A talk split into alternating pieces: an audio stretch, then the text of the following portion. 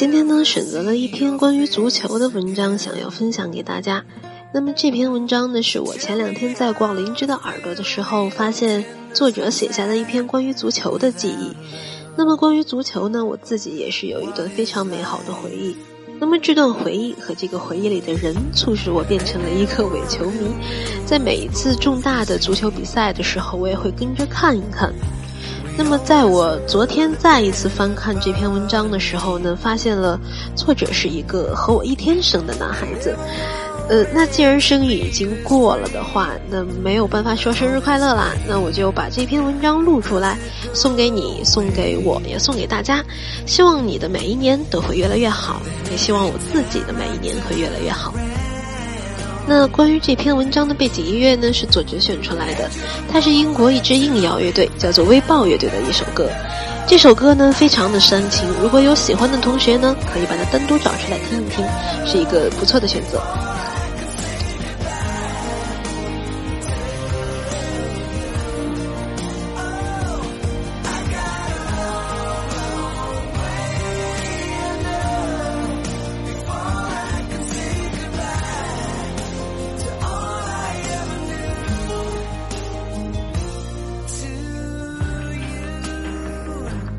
两天前，巴萨三比一击败尤文，又一次捧起了欧冠冠军奖杯。内马尔的进球代替了中场哨，补时将近八分钟。那一刻，我气沉丹田。操！上个月，欧冠半决赛第一场，我点开网页彩票，又刷新了好几遍。而后，我感叹了一句话：打败我们的不是爱情，不是物质，而是此彩种暂停销售。而在这之前，我花了半天时间闭目沉思，比分、胜平负、半场比分等等。罢了，不设计前更好。第一次听到欧冠是在大二的时候，建爷说去网吧包夜看欧冠，我很迷茫，怯怯的点开了百度，输入了欧冠。而我不曾料到的是，这唤醒了儿时的种种关于足球的记忆。可以是延续至今的热爱。大学前半程，跟舍友莫名其妙的从篮球组的体育课瞬间换成了足球课，这让我俩一直到现在也百思不得其解。上了两年体育课，踢了两年足球，却不情愿。大学后半程，没有了体育课，也没有了足球踢，却依然不情愿。大概是从二零一二年的欧洲杯前夕开始吧，宿舍里开始了看球热。起初建也买足彩看球，后来我跟大哥开始看球，后来我们仨买足彩看球，再后来谁也不买足彩，只看球。这只能说明钱输惨了。大学在宿舍看球是件很过瘾的事儿，但是首先宿舍要有电视。没有电视的，至少要有网和电脑。这个还没有的，去别的宿舍挤着看。如果这个还不行，那就只能根据楼道里的不同喊声来判断球赛进程了。我跟建爷是比较敢玩的，尤其是感兴趣的事儿。我俩曾经为了看球，多次跑到附近的洗浴中心过夜。相比来说，大哥最怂。也就是在宿舍抱着笔记本看看卡的要命的球赛。最有浓烈大学氛围的一次，是在二零一二年欧洲杯决赛，西班牙对意大利。我跟大哥守着笔记本，建爷抱着手机，突然听楼道里一阵“我操”“操”之类的骂声，我们仨不明就里，以为有人打架，直到两分钟后。我们这边显示西班牙进球了，这时大哥一脸坏笑的跟我说：“那边是意大利球迷。”那场比赛最终西班牙四比零获胜，而我们听到的骂街，由最初的群情激愤的卧槽，变成了最后底气不足的唏嘘卧槽，以及唉。每次总比我们这边早两分钟，这就是网络直播的诟病。越早点进去的延迟越短，但这却让我们仨有种小人得意的快感。只要一听那边骂街，我们就聚精会神的期待进球。夏天的闷热蒸腾着男生楼中的臭脚味儿、汗味儿、烟味儿，风扇声柔和着叫骂声、欢呼声、交谈声。一撮撮只穿着内裤或者赤条条的汉子们，溜达来溜达去，围在一堆盯着电脑，点根烟，喝口水。中场哨响，球员退场，楼道里也回归平静。我喜欢这样的生活，但我却再也回不去了。我是个十足的西班牙球迷，原因有二。以鼎盛巴萨为班底的瓜迪奥拉主义的西班牙足球，一个喜欢以比利亚为代表的西班牙帅哥的姑娘。瓜迪奥拉在巴萨的四年究竟给这个世界带来了什么？去年夏天在耳朵上偶然看到这篇文章，生于午夜。一年后在书店又偶然看到这本书。作者张小舟是个老球评人，他在书中这样写道。这不仅仅是一个艺术审美的问题。如果要用一个词来形容巴萨的球风，我不会用所谓攻势足球或者全攻全守，那都过于简化了。我想说的那个词是迂回。巴萨不是一条道走到红，向前进向前进的革命正规大军，他们始终是百折千回的游击队。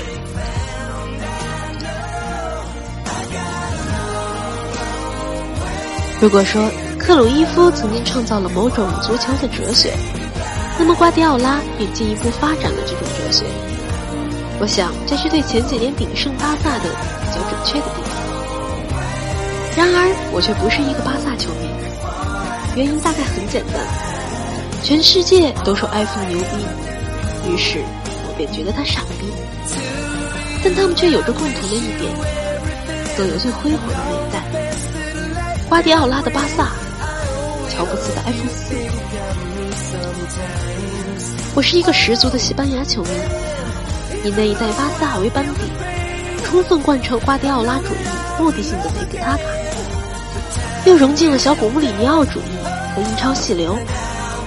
最重要的一点，为了国家荣誉，一群精英团结协作，为国而战，把足球提高到艺术甚至哲学层面。这是使我路人转粉的重要原因。然而，我想在这儿写的却不是这样。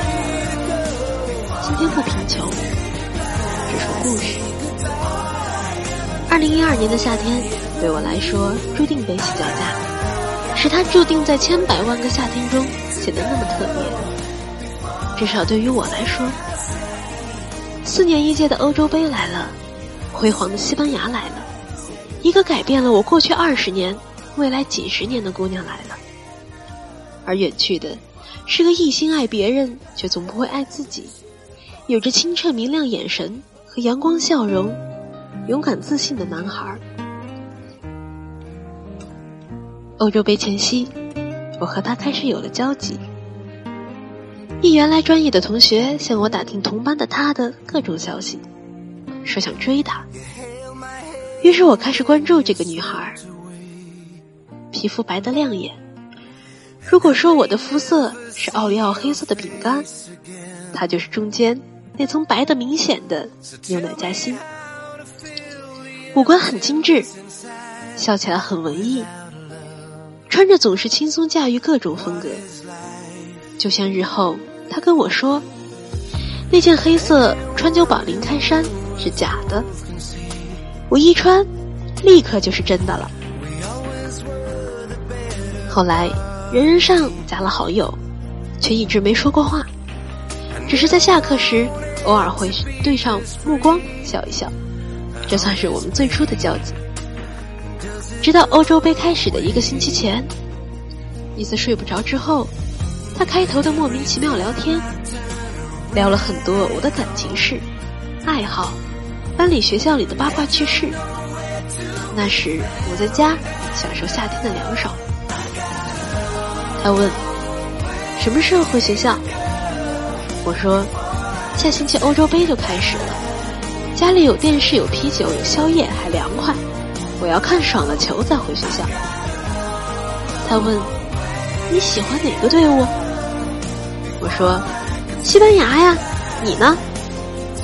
他说：“我也是。”我说：“哈哈，握手。”他说：“帅哥很多，特别喜欢比利亚，好帅。”我说：“那开赛了你也没法看，网上很卡，时间又晚，快到考试周了，你们好学生要复习，肯定没机会看。那我给你直播战况吧，反正我不愁考试。”他说：“好啊。”就这样，欧洲杯开始了。每当有西班牙的比赛，我就给他全方位直播，有赛事预告，有图片，有战术分析。有个人点评，有结果快报。我会提前告诉他，如果今天很困，就把手机调到静音，这样即使他睡着了，我的直播也不会打扰你休息。醒来再看我的独家直播。就这样，西班牙拿着奖杯走了，他也慢慢的走到了我的心里。而在这之前，我只把她当做一个女神似的姑娘，没想过。有一天，她会在我的身边停留。而爱情无非像一场突如其来的车祸，它总是带着死亡的气息，它也始终只是在我身边停留，却给我带来了可能一生挥之不去的阴霾。我得到的却是一个无法准确评估祸福善恶的余生的我，和那个甜蜜电影般的夏天。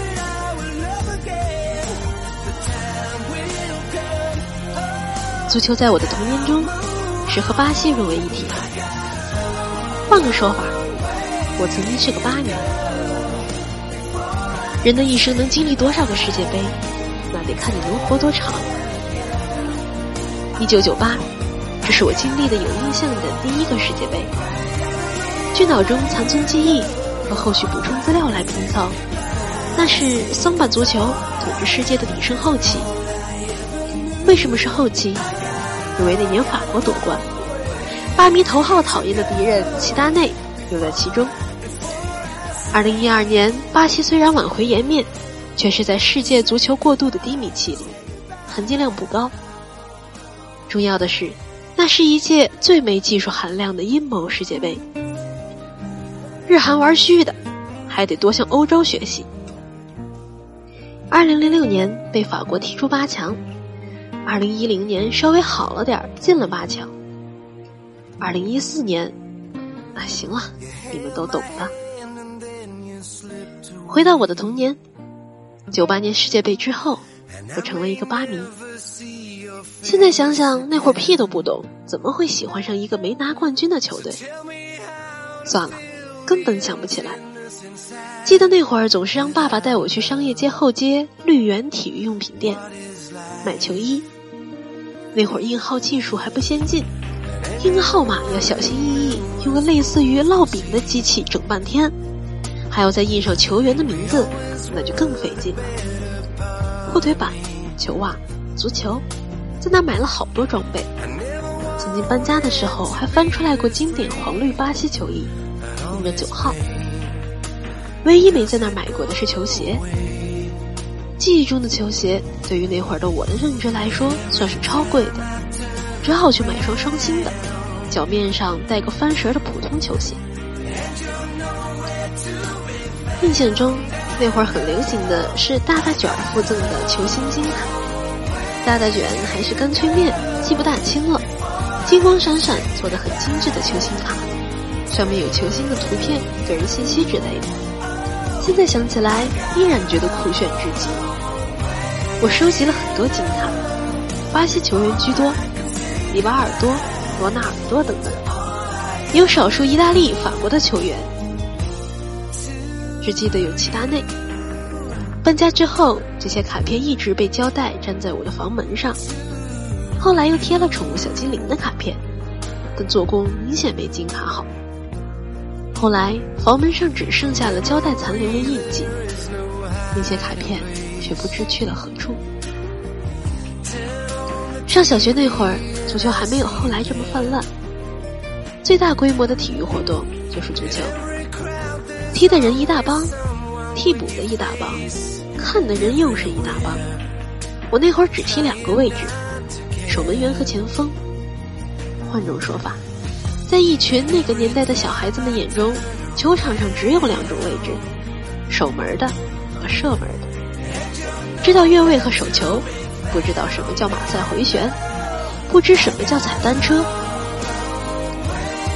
在那时的控球和盘带，我想也算我人生中最巅峰的时刻。记得玩过人球分过。高球过人，甚至用过不止一次倒挂金钩。我想，如果我们那时候有类似巴萨、皇马的少年训练中心，可能中国足球现在不会这么烂。小学踢球一直踢了很多年，在学校的土操场上踢，一边堆几个书包就是球门；在小区的空地上踢，拐弯的胡同口就是球门；小区大门就是对方球门。经常有单位的叔叔跟我们一块儿踢，伤病和运动员总是分不开，我也不例外。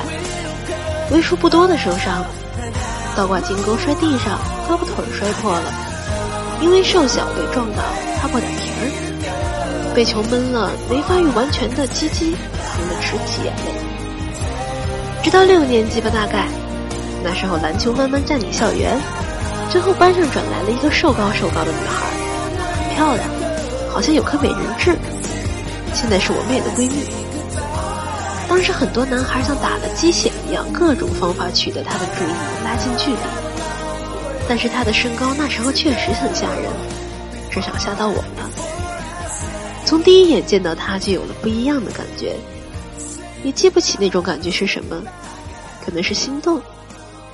直到很多年后再次见他，心里还是会有一丝异样。大概他之于我是个特别的存在。听说她有了男朋友，身高和我差不多。算了，反正跟她有矛盾，反正她也从不了解我。后来听说打篮球长个，于是为了长高拉近和她的距离，我开始打篮球，抛弃了足球，一弃就是将近八年。往往得从一个人的死亡去追溯他的人生。一个球队也是如此。二零一四年的夏天，俩词儿概括：遗憾、怀念。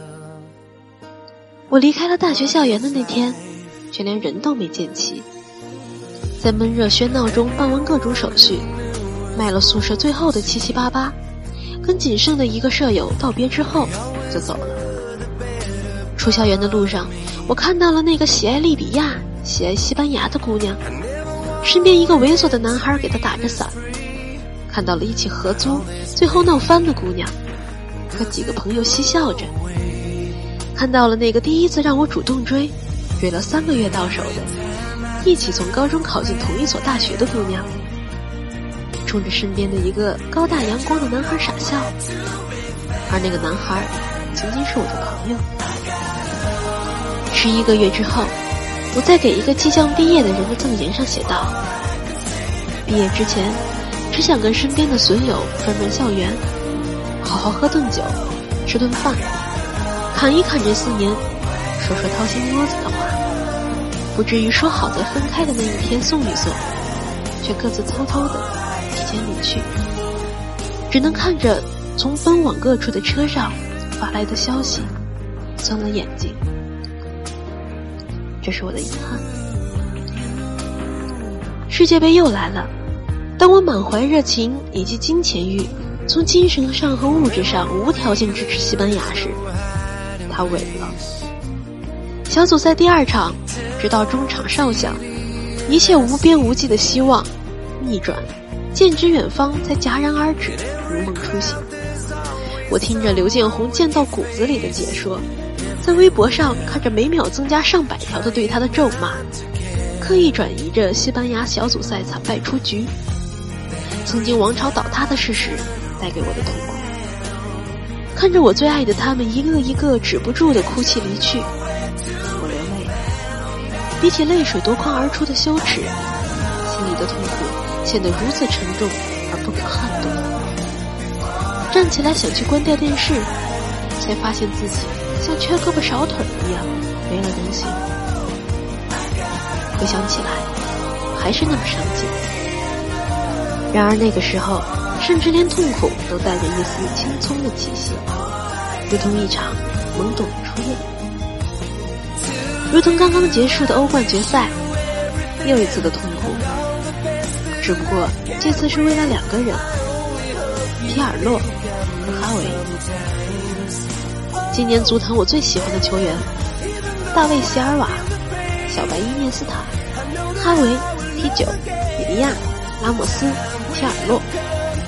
如今只好一再追忆，旧欢如梦。